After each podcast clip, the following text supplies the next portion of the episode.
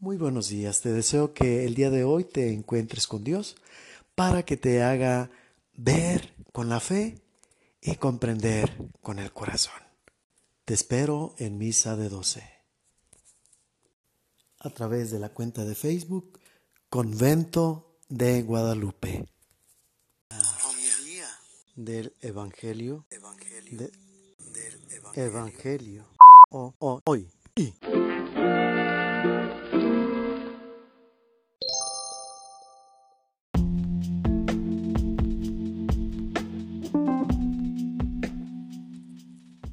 Del Santo Evangelio según San Marcos.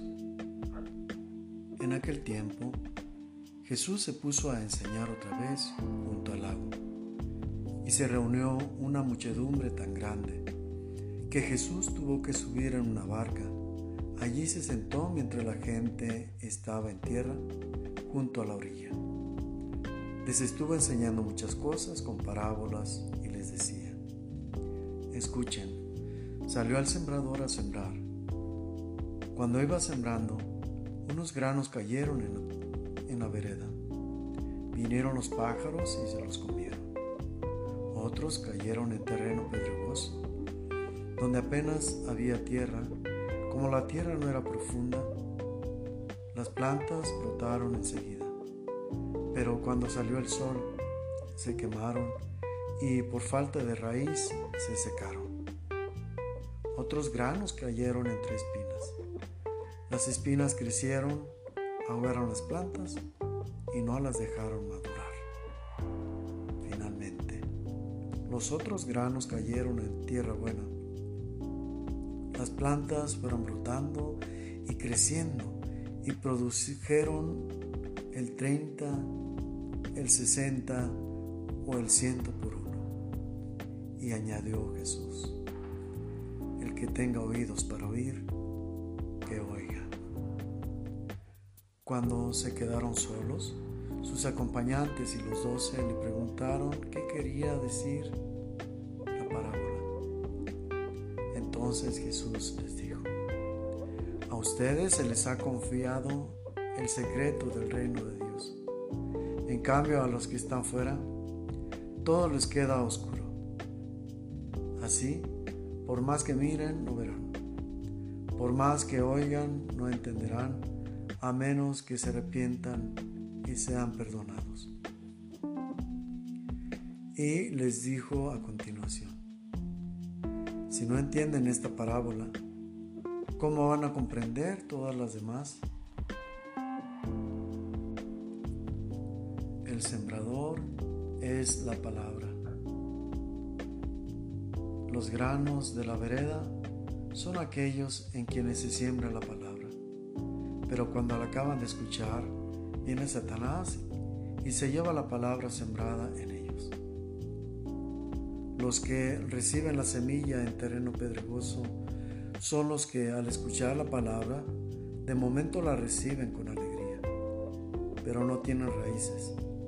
Son inconstantes y en cuanto surge un problema o una contrariedad por causa de la palabra, se dan por vencidos. Los que reciben la semilla entre espinas son los que escuchan la palabra, pero por las preocupaciones de esta vida, la seducción de las riquezas y el deseo de todo lo demás, que los invade, ahogan la palabra y la hacen estéril. Por fin, los que reciben la palabra en tierra buena son aquellos que escuchan la palabra, la aceptan y dan una cosecha, unos de 30, otros de 60 y otros de 100 por uno. Palabra del Señor.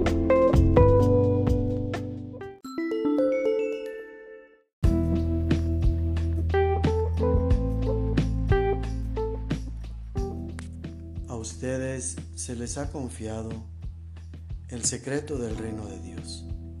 Es decir, así como los discípulos y la gente más allegada tienen la voluntad puesta en el Señor, tienen el deseo de aprender de Él, tienen la dicha de convivir con Él de cerca, de observar en esta cercanía el gran amor con que Jesús se desenvuelve en medio de nosotros, el gran amor con que nos salva, habla, el gran amor con que nos mira. Y el gran amor con que nos tiene paciencia por esa misma ternura que sale de su amor que es el origen de todo. Solo en la convivencia con Dios es que podemos conocerlo. Solo estando con Él día y noche, en todo momento, en las cosas importantes, en las cosas ordinarias, en los problemas, en la enfermedad, en la felicidad, en la alegría, es como vamos a conocerlo más profundamente. A esto se refiere, a ustedes se les ha confiado el secreto del reino de los cielos porque esta convivencia cotidiana nos hace comprender todo lo que viene de Él. En cambio, sin los que no están cerca de Él, dado que no conocen su manera de desenvolverse, su manera de hablar, su modo de mirar, sus diversos modos, entre otros, de manifestarnos el amor, van a mirar, pero no van a descubrir más allá de los ojos.